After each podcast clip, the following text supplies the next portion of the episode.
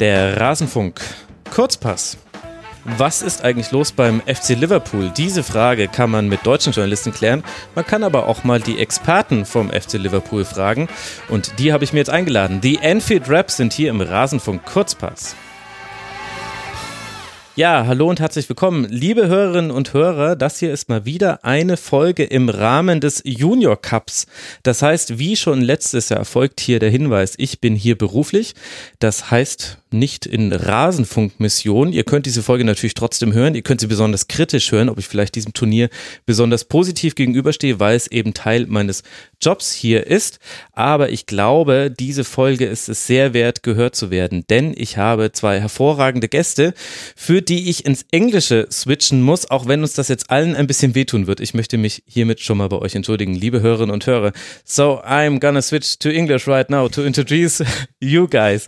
The Enfield Rap Wrap is here, right in Sindelfingen at the Junior Cup. I present to you Josh Sexton. Hello, Josh. Hello. How's it going? Uh, very, very well, as you know.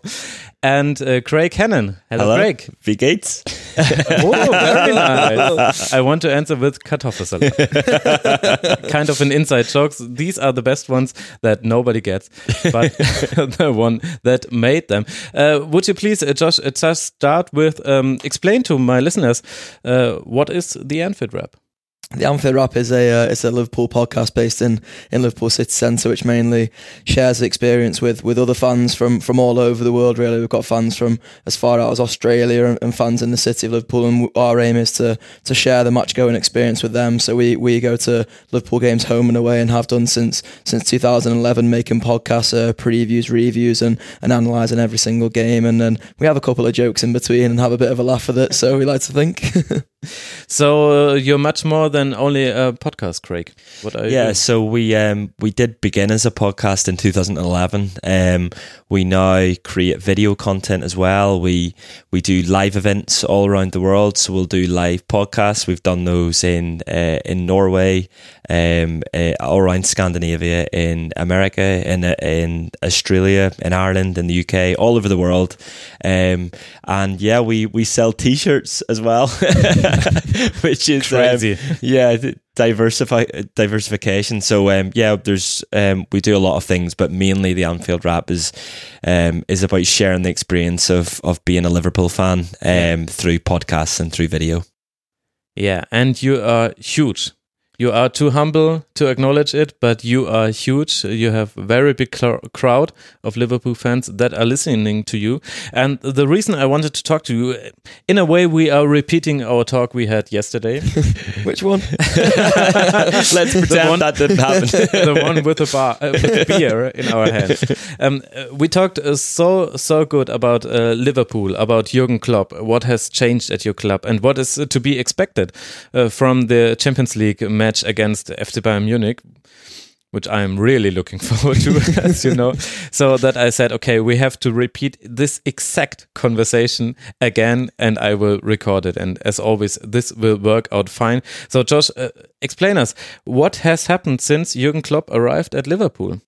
Well, I think it sort of starts before Jurgen Klopp arrived at Liverpool. Really, was that the managers and players that, that had come before, and, and the owners in particular that come before the current owners now. There was a there was a massive distance created between between almost the club and the fans, and, and the fans are obviously, especially in Germany, the fans are such a big part of the club. But in England, it felt like Liverpool were almost being being written out of this thing, and they were so far away from from the playing staff who who almost became these almost these prima donnas who just signed for Liverpool, and it was like a conveyor belt of players that went in and out. And when Jurgen Klopp came in, it was like a fresh new perspective on everything. Where for him, it was he was buying players that he he knew he could trust, and then that meant that we could trust them as well. We could trust them to do the business on the pitch, but we also knew that they were good people, people that we could rely on, and people that knew knew cared about us. And I think that's probably something that, that didn't exist at Liverpool in the past was that there there wasn't that trust between the players and fans. So Klopp really brought that bond close together, and he and he always worked since the start. I remember the uh, the words in his first press conference, which are sort of ever used for from Liverpool fans, and probably even further afield now, is that he wanted to turn to turn doubters into believers at Liverpool. And I think at the time there were a lot of doubters, and I think now you're finally starting to see the, the results of Klopp's progress that we are becoming believers. Okay, but when you say it started um before Klopp with the owners. Who are the owners, Craig, and uh, what did they do to create this gap between the fans and the ownership and the club? I think uh, I think Liverpool have had a few problems with owners before their current owners. Um, the Anfield Wrap was born out of that. Was born out of the fact that um, in 2000 and um, between 2008 and 2011, um, Liverpool were owned by um, two Americans who. Um, who had somehow managed to, to acquire a football club as big as Liverpool with absolutely no money uh, and so they were taking money from the club. Um, so they were kind of modern Houdinis. Exactly. How, how did they manage to do um, that? They, I have no idea. I think um, back in those days there was there wasn't the same kind of screening process that there is now uh, with new owners coming in. Yeah. Um, and so they they'd managed to get themselves in a position where they owned the club. They made promises to the fans that they would sign big players. They would uh, build a new stadium uh, immediately. Um, and none of these things happened. Uh, they sack Rafa Benitez. Um, they bring in Roy Hodgson, who uh, will go down as one of the worst managers ever. Well, if not the worst manager to ever manage Liverpool Football Club. Um, and and yeah, they they had no money to spend. The transfer strategy was terrible. Uh, the people at the top of the club didn't care about the club. They didn't know about the club. They were businessmen, um, and and they certainly weren't Liverpool supporters. And so, yeah. um, Liverpool almost um, almost went into liquidation because of because of these owners and they were kind of saved in a, in some way by the current owners FSG who come in bought the club um, when really they probably were businessmen as well who saw an opportunity to buy buy a club as big as Liverpool for a cheap price okay. uh, and make them big. And you know, as businessmen, that's been a, a, a brilliant business decision by them. But it's also they've also been able to take Liverpool to a new level without really spending mass amounts of their own money. Um, we we definitely haven't been bankrolled in the way that Man City or Chelsea have. We've um, we've almost organically built ourselves to this position now where um, you know the club's run brilliantly as as a business. Um, it's you know they're they're they're they're closer to fans than they ever were, uh, and we look across at Germany and and we see this and we see you know the the impact that fans can have in this country and um that we we look at that with envy a little bit and you know we're getting closer to that the, the owners are working with that and then we've got a team on the pitch who um, who are one of the best, if not the best, Liverpool side I've I've seen in my lifetime, and I'm 27 years old. Yeah. Um, headed by a manager who um, has transformed the the whole club from top to bottom, and um, who we we fully trust. Yeah. Okay, I want I want to start uh, to go back furthermore um, because my question is when did it start that Liverpool was sold to an owner and how how can you get rid of a bad owner? I mean, you you had some stages of grief, I would say, with ownership. How did it all begin, Josh? So I think um, sort of a little bit before my, my sort of Liverpool supporting life, but I believe that Dave, David Moores was the was the owner before Hicks and Gillett. So he was he was a he was a local businessman. He'd he'd owned the club for many years, and he, he I suppose he was almost sold this dream of of what Hicks and Gillett, who are these two American cowboys, as Craig uh, Craig neglected to call them, two two Americans who who rode into town full of promises and and with very little actually uh, in in their pockets, and they from there they just created a, a, sort of whole host of problems at the club. And and Liverpool as as we sort of explained to, to you yesterday Max is a city which is a it's, it's a very activist city. It's a city that that really fights injustice at the core. And from the start it felt like Hicks and Gillett were were intent to almost go head to head with with everybody who was who loved the club. That, that that includes Rafa Benitez, includes all the supporters. So when you say how do we get rid of bad owners, well, there was there were all sorts of protests throughout the throughout the whole years against them. Uh, even while while Rafa Benitez was there, when Rafa Benitez got sacked, it, it just ramped up even more because Rafa was Rafa almost became the spokesperson for Liverpool supporters in that he used his press conferences to to publicly come out against the owners and, and say that he wasn't being given the money that, that had been promised and that the, all these promises that, that they come into town with had, had, had been completely broken and that Liverpool fans were, were not going to see these rewards. And and Rafa did such a good job during his time at Liverpool of sort of making the most out of out of a squad which which he, he, he almost had to he had to just fund himself. We, we sold we sold loads of huge players for, for not so much money when, when you look back on it, and the money was then even the the little amounts of money that we sold these players for was were not reinvested into the playing squad. So the sort of activist mind state of Liverpool supporters meant the protests sort of went on and on until the point where Craig mentions where liquidation and administration became a became a, a possibility for Liverpool, and then from there, it was it, their position was completely untenable, and that was when uh, Fenway Sports Group came in. Okay, and who are those guys? FSG Fenway Sports Group. So they they own the Boston Red Sox, and um, there's a great movie actually about uh, the Boston Red Sox and and their business model um, called Moneyball, whereby yeah. um, they got rid of um, they got rid of players on big wages who who weren't performing anymore, and they brought in um, younger players with um, you know who had the possibility of being sold for a higher price.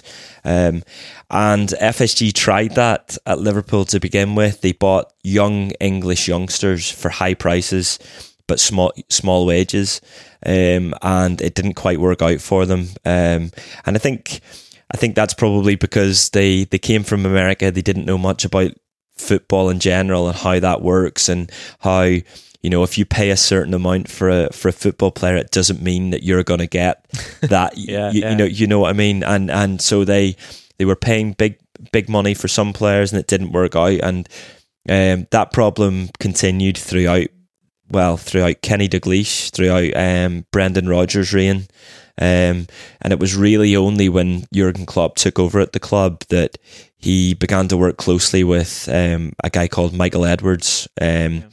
And and together they've they've managed to transform Liverpool's transfer strategy. So um, it feels like every single signing that they've made has been a success, uh, apart from Loris Karius, uh, of course. But um, when you look at the players that we've signed, Mohamed Salah, Sadio Mane, um, and and and and beyond that, Virgil van Dijk. Um, some of those players are for massive amounts of money. Virgil van Dijk, Alisson, um, you know, the most one of the most expensive goalkeepers in the world, the most expensive defender in the world. But they've also signed some hidden gems. Uh, Andy Robertson at left back, who is probably the Premier League's best left back in, uh, at the moment. Um, he was signed from Hull, who had just been relegated. So they've they've been astute in everything that they've done, and and there seems to be a plan now within Liverpool and Liverpool's transfer process. Um, but at the beginning of FSG's reign, that wasn't always the case. We signed Charlie Adam.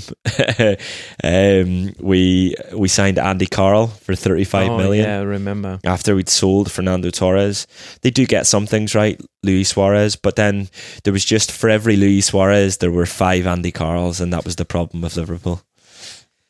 So, and what is now the role of uh, Jurgen Klopp and what of Michael Edwards? Is, is it right? Um, how do they split the tasks?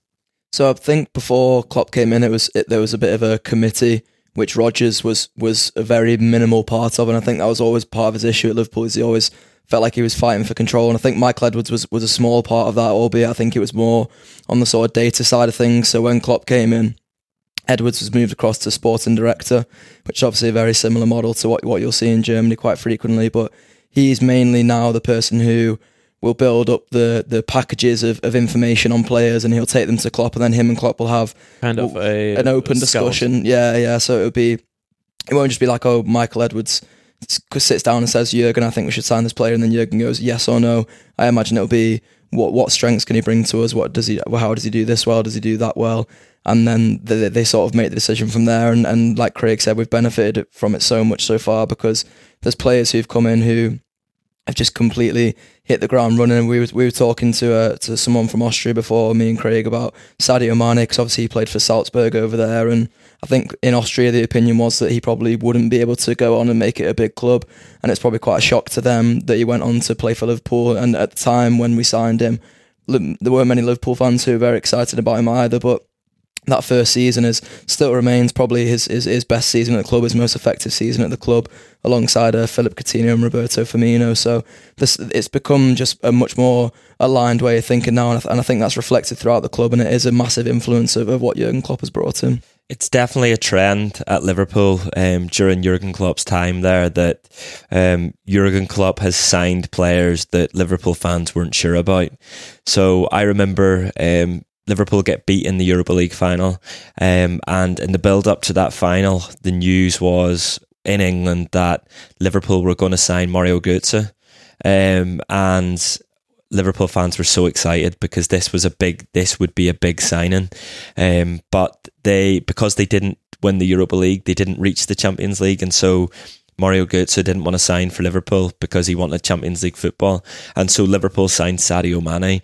And the fan base, it's a, another player for, from Southampton, um, and it's a player that felt a little bit underwhelming at the time, um, but he turned out to be um, a brilliant player for Liverpool. The same with Andrew Robertson from Hull. He'd been relegated. The same about Gene, uh, Gini Wijnaldum from Newcastle had been relegated. We didn't we weren't really that excited about the signing. Yeah. Shaqiri only recently, mm-hmm. Liverpool fans were a little bit like, meh, why, even, why? Even Mo Salah, Mo Salah, Salah um, even to a certain extent, yeah, Mo Salah. But you knew that he can do it on a rainy Tuesday in Stoke because he played there. why, why weren't you excited? of course, but the, the one of the funny stories about Mo Salah is actually that um, it wasn't a Jurgen Klopp signing; it was a Michael Edwards signing. So Michael Edwards and his team had said to Jurgen Klopp, "Mo Salah, have a look at him," and Klopp was. Skeptical. Yeah, he quite liked the look of him, but he wasn't really sure. Yeah. Mo Salah had played for Chelsea before; it hadn't really worked out. Uh, but Michael Edwards was sure he wanted to go for it. Klopp trusted him, and you know Salah's scoring over 40 goals in his first season, uh, wins everything he can in terms of personal accolades. So the, the, word trust is the is the key thing which Craig mentioned, and it's, it's part of the line, uh, the sort of conjoined thinking that I was talking about before. Is that at the club previously, even within the sort of the doors of the boardroom and, and, and to the manager's office, the the trust didn't seem like it was there, and that conjoined thinking didn't seem like it was there. But now that trust is, is very much there between the fans and, and the boardroom and everybody. It all seems to be like everyone's pushing in the same direction now. Yeah. Which is good. It's only good for the club. Okay. So looking back, we see a lot of good transfers. We see uh, a co- cooperation that we didn't see before. And it seems like everything uh, turned out to gold under the hands of Jurgen Klopp. But in the first place, he had to work with which with the things he had at stake. When was the first time you thought, oh, we might be onto something special here? I think Jurgen Klopp's first sort of three or four months at the club were very up and down. Um, Liverpool fans it, it, Jurgen Klopp was a massive name for Liverpool fans to come in as manager, especially after having Brendan Rodgers. And so we were excited and we thought that we would hit the ground running from the beginning, that we'd be winning games, that we'd be challenging straight away. When, when came he over? When was it exactly? Uh, it was October. 2015, yeah. October 2015. And, um, and of course, that was never going to be the case because we had a, per, a pretty poor squad. and we had a lot of players that wouldn't fit with, with the way Jurgen Klopp wants to play, and so we did have to work with what he we had. I think the first time where we we all kind of realised what we had. Um, I'd like to say the Dortmund game where we beat them in the last minute, but it probably wasn't that. It was probably uh, when we played Manchester United in the Europa League in the round before, um, where we beat them 2 0 at home. And then uh, we went to Old Trafford uh, for the second leg, and Manchester United go 1 0 up. And in the past, Liverpool would have folded. Manchester United would have gone on to beat them. And Philip Coutinho scores two minutes before half time uh, which settles the tie pretty much. And that was that was a joyous occasion for Liverpool fans because. Uh, we got to dance in Old Trafford for half uh, for half the match, knowing we were going through flares and everything. And I think that was the moment that we realised that we, you know, whether we were to win lots of trophies for Jurgen Klopp or not, we were going to have lots of fun, which is something that Liverpool fans haven't had in a while. Um, and that is something that we have had. Uh, you know, we've been beaten in three finals now by Jurgen Klopp, which is a, I know uh, people in Germany will know that he, he likes to get beaten finals, um, and that's happened. But um, we've had we've as football fans we've enjoyed some of the best nights of our lives um, watching this Liverpool side and celebrating the wins afterwards. I and can guarantee you, if he wins a final, it will be a 5-2 against Bayern. so, so then it will be a great festivity. That's, as that, that's if Bayern get there anyway. So, um, I mean, um, my listeners and me, we know what Jurgen Klopp did at Mainz and what he did at Borussia Dortmund. But how would you describe his style of play at the beginning in Liverpool and how it has evolved since then? I think when he started off at Liverpool and Craig mentioned it there, it was it was all sort of built around excitement. It was he'd come in and described it as as heavy metal football and it, and it was rock and roll and it was all out attack and Liverpool was, was sort of a bit bottomless. They didn't really have much of a defence or a spine which could sustain this as, as being a as, as being a trophy winning sort of blueprint. And what has changed, I suppose, is that Jurgen Klopp has been able to buy players and go out and spend the money on players, which have allowed him to establish that backbone and, and make sure they have a, a sort of uh, what I don't know if, what you call it in German, like an iron fist inside a velvet glove. So you got the you got the lovely interplay of the front three between Salah, Mane, and Firmino, but then at the back now for Liverpool, there's, there's a real sort of steeliness, and it's it's something that we've we've probably not had at Liverpool since the Rafa Benitez days. It's always been that Liverpool were a bit shaky at the back, but then there was obviously times where we weren't so good going forward either, which was the problem. But then under Rodgers, we had similar problems where really good going forward with Sterling, Suarez, and Sturridge, not so good at the back. So Klopp, I think, has sort of moved away from what he thought was just going to be this, and, and and maybe he didn't. Maybe he had the blueprint right from the start. It's it's, it's sort of hard to say because he tried to manage with what with what he had, as as we've said. But it, it it felt at the time like he was just going for excitement and wanted to almost win us back round. And now we're at the point where we've got that foundation. We've had all our fun almost, and now it's time to get a bit serious, I suppose. I think there's definitely been different phases. So, um, like Josh said in the beginning, um, we just weren't a good enough team to do what he wanted. It was what he was getting from the side was, um, you know, it was the stamina, it was the work rate that you, would come to expect, but it wasn't necessarily the quality. Um, and then in his second season, I think he learned a lot in terms of English football. I think he learned that it's very difficult to play in the way that he wants to play every single game without a winter break. So Yeah. um, where Dortmund would have had, um, is it a month? Uh, No- a month, Not quite a month, but uh, a few weeks. So three weeks off. three three weeks off um, at Christmas. Um, you don't get that in England. There's only more games at Christmas, and so his second season, um, Liverpool were working towards qualifying for the Champions League, and with the last eight to ten games, it was very much it was one nils, and it was just about getting over the line because Liverpool had run themselves to the ground, um, and then um, last season it was he- he'd learned that he had to rotate and he needed a slightly bigger squad. And we saw lots of rotation. We saw rotation in the derby against Everton. Fans weren't happy. Um, we saw we saw him just you know Firmino would be on the bench and everyone would be like why is Firmino on the bench? But it was Jurgen Klopp rotating.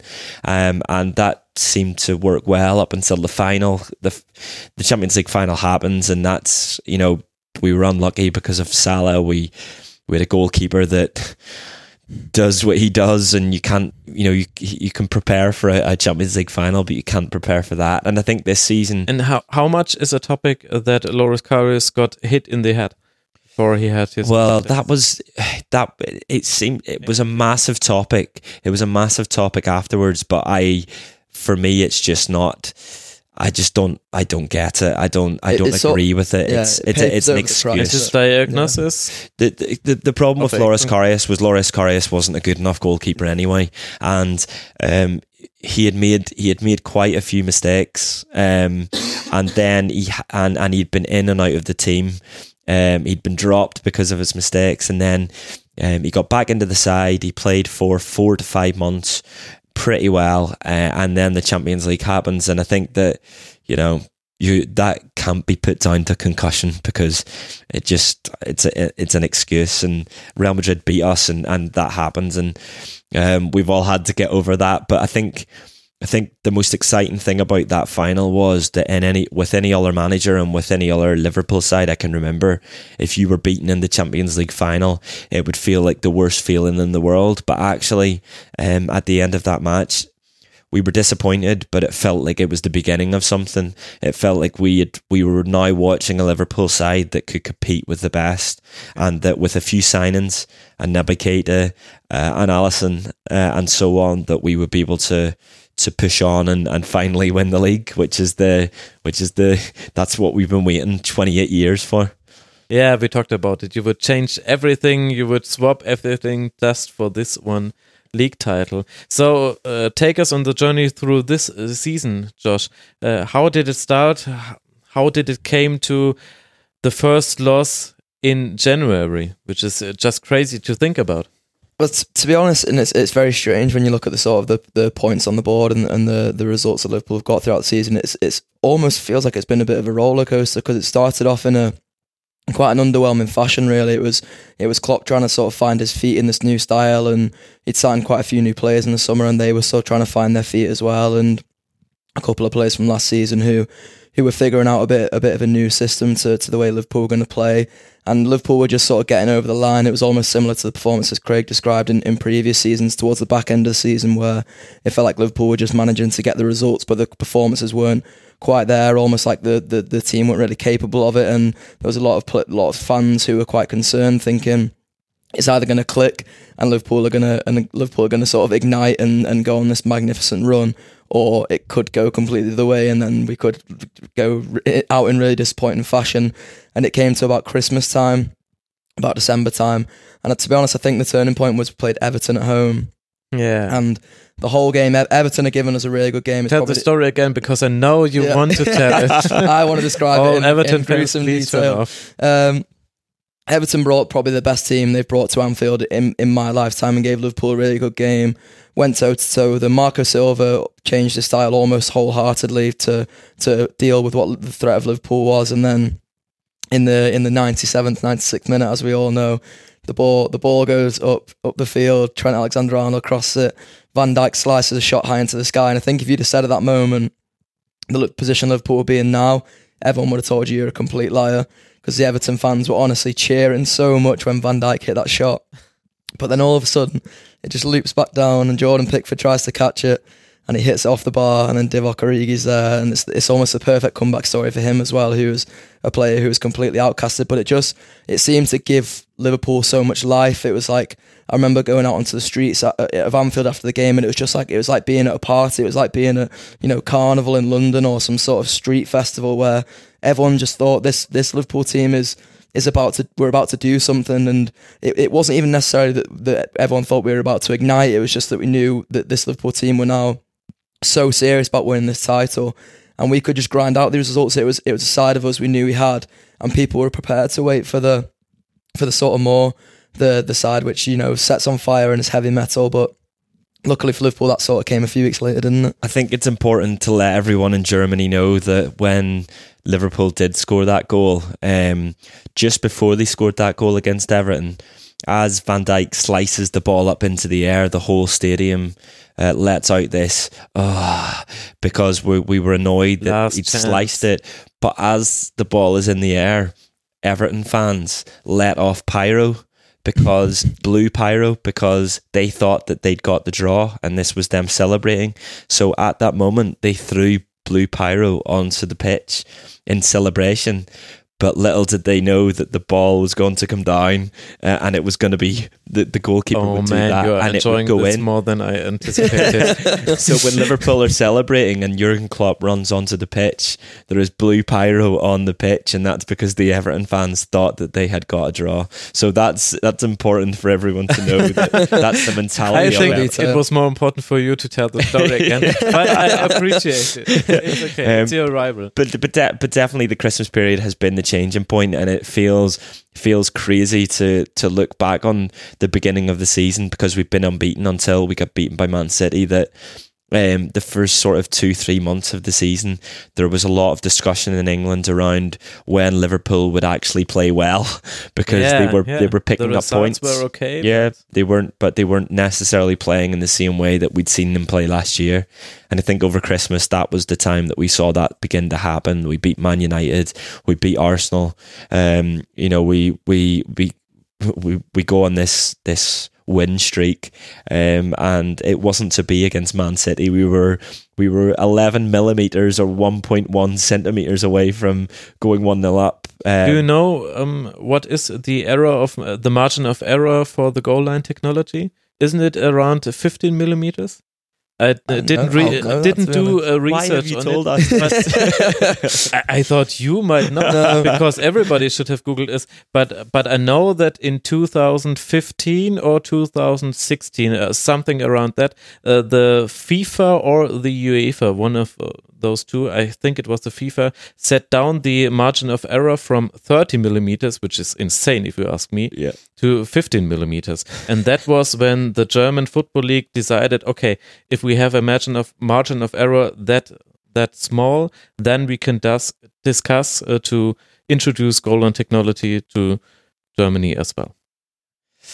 Thank you for telling me that. I'm, I'm really sorry. It's Made me feel quite sick. like uh, letting yeah, out that the was- air of a balloon. I, I, I thought you would talk about this all the time since the but we um you know we we we came so close and obviously um it then is hit off the goalkeeper and goes through Salah's legs and all sorts of things happen in that game that means It shouldn't be. It felt like it No. shouldn't be on this night, as some games before uh, felt like it should be. Everton and and some other. Yeah. I mean, uh, Yeah. the, the matches in the first few weeks of the season. It it all the time it looked like City had just kept on doing the things they had done in the season before without Kevin De Bruyne, who was injured, and all you was waiting for was um, when would Chelsea and Liverpool start to lose points, and there would be a gap.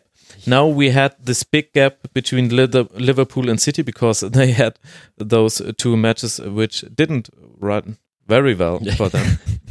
two two of the best nights of my of my Christmas, I must say, when they lost to Leicester and Crystal Palace. But the City game was was you can take the disappointment out of it, and you can say you know that you're you're disheartened by losing and the, the fact that we didn't go ten points clear. But the fact of the matter is that Manchester City almost completely altered their their style to to s- sort of suit what they what they felt would be able to play better against Liverpool, and that that in itself is quite a, a sort of sign of progress for Liverpool because this is a Liverpool side that that, that embarrassed Manchester City quite frankly in, in 2018 with the game in the Premier League at Anfield, which where the scoreline flattered them with the 4-3, the game in the Champions League at Anfield where we just absolutely played them off the park, and then even the game at the Etihad where the only discussions going into the game were that were that City might not qualify, not that they might not win the game. And for Liverpool to go and win two, win the game two one away from home was just absolutely it was it was unheard of. So with a little bit of luck with the one. uh, uh, yeah, a, li- little bit of luck, but, offside, but, but but- you need it. You need Yeah. it in these situations. City had it in, in Of the course. in the game just recently, so you need luck in them situations. But it is a sign of truly how far Liverpool have come. That Klopp and Guardiola now, and I, I, I sort of know this from from speaking to you yesterday, Max, is that they've established again this Dortmund Bayern thing where Bayern were probably struggling against Dortmund for a while until they got Guardiola and then it started to tip the balance. But it's it's just this constant battle between these two who pro- who are probably the best managers in the world, probably got the best tactical blueprints in the world, and we're starting to see it again now. And, and it's and it's given the Premier League a whole different dimension. It's so exciting to be a sort of neutral fan in the Premier League. I think. I think it's very interesting when you read Raphael Honigstein's book um, about Bring the Klopp. noise. Yeah, bring the noise when and you see how many parallels there are between um, Jurgen Klopp's Liverpool and Jurgen Klopp's Dortmund because you're seeing this Guardiola versus Klopp sort of Guardiola with the riches of Bayern Munich and Manchester City, and Manchester City being the, the rich oligarch, and and Liverpool being the you know the Don't say poor, please. no, no, not, no, No, not, I mean, not, Virgil not poor because Alisson. you know compared to the rest of Europe, we're we are rich. resourceful. we are think what you rich, but Liverpool. in terms of the Premier League, we're you know we're probably seen as the um, you know the upstarts really, um, and and so there's that sort of you know the fact that Klopp lost a few finals, including the Champions League final with with us. He did the same with Dortmund. I think the one thing that I take from that book is that Jurgen Klopp won his first league title with um, Borussia Dortmund in his third season, um, and this is Klopp's third full season. So Yeah, you're taking Uh, away what you want. I'm hoping. To take away.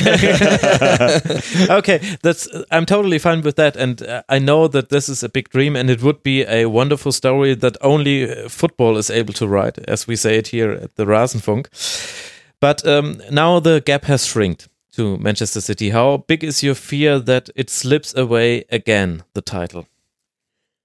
It's- I'm it- sorry to bring this No, no, it's, no, it's fine. close to midnight. I, I would not have come on the podcast if I was going to ask, be asked this. uh, No, yesterday I was a nice guy. to be honest, for me, it's it's it's a Liverpool team who, perhaps in years gone by, and we've discussed there, you probably wouldn't trust them to keep hold of this four point lead. But it's a Liverpool team now who, sort of, you would trust much more to keep a four point lead. I mean, four points still means that over the course of the season, Liverpool have to lose two more games than Manchester City. This is Liverpool who've not dropped a point to anyone outside the top six yet, when Manchester City and all all below them have. It's a Liverpool side who, whose only whose only loss of the season is now away to, to Manchester City. Apart from that, there's only three draws against teams, two of them away in, in the top six, and one of them at home to Manchester City. It's it's a completely different Liverpool team we're watching now to the to the ones in previous years, and and that trust is, is really there from fans. And I think if you'd have said to a, a lot of fans when I talk about that Van Dijk slice shot into the air, if you'd have said to them at that point that we'd would be four four points clear of Manchester to this point, then they'd have absolutely taken it because from this point you'd have thought back then, and there might be some fans who've gone a bit more negative now since the loss, and I think that's bound to happen when you when you do finally lose a game after such a long unbeaten run. You just think that this Liverpool team now who are capable of holding on to this, and also capable of of hopefully challenging on on other fronts during that time as well. I, I can say this on a on a podcast because I know that um, nobody in England will hear me say this, but I You won't I- retweet this episode. I will shut down all the stuff. there is Yeah. there is still a big part of me that um that will worry that about what can happen because there's been and, and look Josh can shake his head and I will say this first I was violently shaking my head. to know. You know? No, I will. I will say this first before I say the next part. But um, there is a thing within me that will always that will always believe when it comes to the league title uh, and Liverpool winning the league title that eventually Liverpool won't le- win the league title because I have no idea what it's like and what it would feel like, and um, I just don't. I, I have no idea. I I can't. Uh, within my brain, I can't sort of um, work it out. It just doesn't. It doesn't feel like a thing that can be real to me because as a Liverpool fan, I've never. We've never won that. We've won everything else in my lifetime. How many years is it Uh, tw- last twen- one? 28. So for for what is the second most successful side in in England uh, in terms of league titles, Yeah. for it to be 28 years is ridiculous. And and so there is that part of me that that worries, but um, I I do think we're going to win it this year, and I think that the reason why um, Liverpool have been in two title races in my lifetime. Um, one was in thirteen fourteen when Gerrard slips um, right at the end, um, and one was in 2008 2009 where Liverpool are beaten to the title by Manchester United. The difference with both of those was that in January, um, both those years Liverpool were second and they didn't look as if they were going to win the league. I, I think actually in 2013 they might have been third. At both those stages, Liverpool weren't deemed to be in a title race. It was momentum and it was it was a winning streak coming up to the end of the season that that forced their way into a title race and. Uh, in a And wee now 09 they are the rabbit that they're the, fox is yeah, chasing. They've got themselves into a position whereby, um, you know, that they're at the top. And in terms of England, there is no team in England and no club in England that does momentum better than Liverpool. And you know, last year in the Champions League. Um, when we play Manchester City, we beat them at home. Um, and you know, you might have seen the scenes where the bus comes through and there's pyro and all of that. Um, and then we we we bring Roma, we bring Roma to Anfield, and there's the momentum, and there's the crowd, and there's the atmosphere, and everyone's excited, and, and Liverpool win, and then we go to Roma, and that's momentum, and it's momentum that builds, and um, Liverpool are a club that is really good at that. They're really Yeah. good at harnessing that, and um, And I Jurgen think Klopp too. and Jurgen and Jurgen Klopp too, and Jurgen Klopp is at the forefront of that. Um, and if Liverpool can get to March uh, and they're still top of the league, then I fully believe that they will do it. Okay. So we're a little bit ahead of our time. I didn't tell you that this is kind of the signature move of this podcast, but a few more minutes and then I will let you sleep and won't ask you what about German fan culture you like. Uh, this discussion we had in private. Maybe we'll re- repeat it on the show, but remotely. Yeah. Or when you come to Munich in March, which is uh, kind of uh, the point. What do you expect out of the Champions League, which went kind of different? If I look that you lost all your away games in the group stage at the group stage, now you got drawn FC Bayern. Josh, what do you expect out of this game, and how much impact can it have on this? It's hard. To, it's hard to say because I think uh, from from my perspective, I've not I've not really seen Bayern Munich play this season. I can I can make assumptions based on where they are in, in the Bundesliga, which would be which would be sort of baseless. To be honest, it would only be based on what I've seen from the league and bits I've seen from Borussia Dortmund because they're the only Bundes Bundesliga team I've watched this season. Uh, sorry, out, out, out out of the two of them, so it'd be quite hard for me to say what I'm expecting from the game in terms of the impact it can have on the season. I imagine if Liverpool win at the Allianz and then all of a sudden that thing about them not winning an away game in Europe all season will be gone. I remember having the conversation with you yesterday where uh, one of the things you were clinging to was that you pl- that we were playing One at of the Anfield only first. things I was One of the referring o- to positively. One of was- the only things that Max was clinging to was that we were playing at Anfield first, but then we politely reminded him just an hour after he mentioned it that um, that Liverpool won their quarter and semi-finals at Anfield last last uh, season by by battering the opposition team, and then were able to well go to the Etihad and win the game as we mentioned before, but then go to Roma and, and just about sort of see it through by the skin of our teeth. You so got it sorted out in the first leg. we're we're we're a team we're a team who are capable of of get, of, of of seeing it through in the in the first leg. But I think also now this Liverpool team is it's almost different to the one we saw last season because of the dimension that Alisson's added and players like Fabinho and, and Naby Keita who are starting to to find their feet as well. It's a team who I believe can now go to, to European away grounds, different to even in the group stage because it's going to be sort of so many months and weeks advance from that, and and and can and can get results on the continent because of that sort of solid backbone that I talked about we'd established before. Yeah, I'm. You know, I don't want. I think I feel as if we've eulogized over this Liverpool side, and And that's about how- exactly what I came on here to do, Craig. I feel as if we've. I, I feel a as if we, skeptic. no, no, I, I, I'm not at He's all. Like, I just don't want people to think that Liverpool fans are arrogant because we're certainly not that. I think we're just we're excited and we're enjoying our football for the first time in years, and we're enjoying going to the football and everything around the football, and we're we're excited to be able to go to Munich for a few days and have you know drink all your beer and, and just and just have, just have a brilliant time and and visit the Allianz because for a lot of Liverpool fans, we haven't been able to do that. Some people did in the, the pre-season friendly, but um, for most, it's our first time at that stadium, and and and to play a team like Bayern Munich, who have won the European Cup five times, like us, it's it feels like it's um feels like it's a proper big European tie. Um, it feels like it's it's Europeans elite against each other, um, and that's exciting. And I think it's the tie of the round. So you didn't do any research on Bayern yet. no, I, I think uh, what what I was going to say was that, that that's uh, it's Bayern Munich the name that within our heads we think we're we're about to play, and um, I haven't I haven't watched enough of Bayern Munich to be able to say um, whether we'll definitely beat them, whether we won't. But um, I think that I definitely think that Liverpool are the side that every team didn't want, and um, and I think that's why we should feel confident going into the game. Look, anything can happen in these games. Um, And it's uh, some weeks away. We don't know Exactly, what will happen, exactly. but but both teams will have to live up to their best to be able to compete in these games, and maybe Bayern a little more because they their highest level isn't the highest level of Liverpool at the moment we are recording this. So there should be some circumstances that lower the, the level of Liverpool and which uh, and will set the highest bar for Bayern Munich's level, and then they could meet each other at eye perspective and then anything could happen. But it's it's football. You never know. But what does the champions league mean to you after all? I mean you went to the final. You had this wonderful magnificent win over milan 2005 i guess? Yep.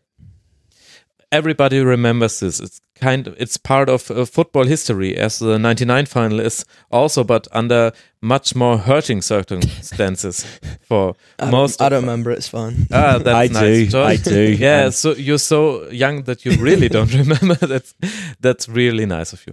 But um, so uh, you were that close in the last year, and now you're on a good run again with some wobbly times in the group stage. But who cares if you go to through to the um, elimination round and then you win all the things. And but you also have this this title race, and for you, the fans, this is so much more important than this dumb Champions League title, which you won already five times. Oh, who hasn't? Yeah, it's it's it's, it's interesting because I think when when we were going towards the final last season, Liverpool and the Champions League were almost seen as these two things that are they're almost compatible. It's like the Champions League has, as decorated what the European Cup as it was before as has decorated Liverpool's history. You know, winning it five times, and Bob Paisley, one of our greatest managers ever, he's considered that way because of, it was at three European Cups he won, I think, during his time. Um, it's sort of written into the folklore of Liverpool that Liverpool and, and the Champions League and the European Cup are are as one. And I think you, you you saw a lot of that last season that it came back out in Liverpool that that sort of enjoyment of being back on Europe's biggest stage. And I think you'll you'll, you'll see it in the knockout stages this season. And, and, and I genuinely hope that. Jurgen Klopp is, is follow up on, following up on his word of what he said this season is that he's he's built a team which he thinks can challenge on several fronts because I don't really want to give up on one to to get the other. I'd like I quite like to think that we can go for the league and so also you not go for the double for the bra- is it the not, brace not, the not, title brace necessarily, Yeah. yeah, not necessarily, but it's but to, to be able to go as far as we can in, in both things and, and, and mount a serious challenge and, and prove that we are that we are the serious team that everyone is, is now talking us up to be because Craig mentions there that it ended sort of so tragically last year with, with, with the final against Madrid, but it, it, it felt like the beginning, and I think now Liverpool have, have built that foundation with what they did last season. That this season is now the time to to take that real opportunity because Liverpool might not get the chance to challenge for the league again like they are this season. You know, God forbid, I, I, I cross my heart that that doesn't happen. But Liverpool might not get ch- this chance again where City, you know, uh, slip up the way they have so far. Yeah. Where Chelsea and Tottenham aren't, aren't competing as probably as hard as they, they might do in future. With United yeah, Manchester United might start to pick up again, or, although this current manager is not that what everyone's cracking him up to be. As long as that that is the current manager at the time of at the time this gets published. Uh, but no, like I, I do genuinely hope that Liverpool can can go as far as possible in both competitions. And the main thing is, is that we we sort of enjoy it throughout. And you know, I'm confident that if, if both those things happen, then we'll be lifting something yeah, but you May. do know that you sound exactly like a football coach at this stage. I'm confident that we can can compete in both, and we will no, go no, as far I'm, as I'm, we I'm, reach. I'm confident we can win the Premier League. That, that that's different to the Champions League. The Champions League is is it's such a there's so many variables which go into it. I mean, we we could draw Juventus next round, in which case, if I was sat doing this podcast at that point, I'd be saying totally different things because I think Juventus will probably be too strong for us over two legs. So I think we I'm I'm confident we can win the league. I'm confident we can go far in the Champions League, and I, and I don't. I think that, that most of the talk so far has been you have to focus on one and then ditch the other. But I think you can you can. We've got a squad and a team now who can challenge on both fronts for as far as we can go. I want to win the Premier League, and that's all I want. And we've, you know, we we won it in 2005, and I was, you know, I was too young to go to the match. Um, and I, I was lucky enough to go to the Champions League final last year. Obviously, we didn't win it, but um, I think the the the thing that we've all wanted for so long is um, is is possible this season. And um, look, I, I still think that we can go through against Bayern. I still think that you know we could you know, depend on who we draw in the next round, we could go even further. But um, I would just hate for that to to hinder um, our our our league campaign, and that feels really it feels really stupid and it feels really horrible to say because for years and years um, we uh, we were watching, you know, Bayern Munich and, and Man United and, and all Chelsea and all of these teams in, in, in, the Champions League where we weren't getting anywhere near it under Roy Hodgson and under Kenny Dalglish for um, how many years? Eight, nine, Yeah, eight, nine, yeah. nine, eight, nine years. So um, now that we're back in it, I, look, I want us to compete, and I would, I would love nothing more than to win the, the Champions League. But the the thing that Liverpool fans have waited chance. so long Yeah. for is the is the league title, and um, you know that will sound silly to fans of of Bayern Munich, of maybe even Borussia Dortmund, who you know have who have, who have won it recently. But for us, we it's been 28 years, and that's been you know two generations of football fan. It's been my whole lifetime, um, and we've never seen we've never seen our team lift that. And I think that um, I think the minute that Liverpool Football Club lifts the Premier League, that's the moment where there is a monkey off our back, and and that we can get on with our lives, and we can stop obsessing over it, and we can stop um, because you know that's that's a lot of Liverpool's problems stem from the fact that they haven't won it in so long, while our rivals are winning it. And I think that once we can win that, then everything the pressure will be alleviated, and we can we can finally get on with our lives. And The entrance to the Garden of Eden. Peaceful and every food is reachable. And Jurgen Klopp will be he is kind of a hero right now, but then he will be a legend. It'll, yeah, it'll be he'll be he'll be certified with with the, our greatest managers of all time, and I think in term in terms of his, his impact off the pitch already, he's he's so, he's sort of done enough to be to be eulogized by most Liverpool fans, but without that trophy, which he doesn't have yet. It's not necessarily going to happen until he does get it, and if and if it happens to be the league title is, is the one he gets, then it's the biggest of all. Jurgen? Klopp knows. Jurgen Klopp knows that all he has to do as Liverpool manager is win that league, and if he wins that league, then he will be he will be a god to Liverpool to Liverpool fans, and um, you know he could win that league and not win anything for the three years after it, and I wouldn't care. I wouldn't give a shit because I, I just want to I win will that. remind you. You just said this is the beginning of the Oh. but yeah, yeah, yeah. Okay. So we will look what will happen. I could talk for you with you for hours, although we did this already Yeah. yesterday. I, I would love to talk with you again about your visit at Fortuna Düsseldorf versus Augsburg, about ticketing prices, about all you know about uh, 50 plus one. It's uh, it's really fascinating to talk with somebody who is uh, so, so deep into fan culture and and also German foreign culture. But I guess you have to grab some sleep now Yeah. Because it was a long day and it will be a long day again t- tomorrow when Liverpool maybe will, will win its first title of 2019 the Junior Cup. Not sure about that. the first of three. The first of three. Your word in Jurgen Klopp's ears, who will by then be a god. So this saying will finish up. Well, I thank you very much, uh, guys out out there. Follow the Anfield Rap; they do amazing stuff. Uh, follow those uh, two young guys. Uh, The first of them, Josh Sexton, at Twitter. He's J Sexton uh, twenty four. Uh, J Sexton S E X T O N 24 and Craig Hannon, who is C underscore Hannon with double N 7. So C unterstrich H A N N A N. Please follow those two guys. It was an amazing time to talk with you again. I wish you all the best for the league. And all the rest we will see and we meet each other at Munich again. And maybe we will have time for a podcast then again. Thank you very much for your time. Thank you Thank you. us. And thank you, all your listeners out there. Excuse my shitty English. I made some bad, bad grammar mistakes, but this is. It's late, and this is me speaking English. Next time on German again, and by until we hear us, then have a good time. Make it well. Ciao.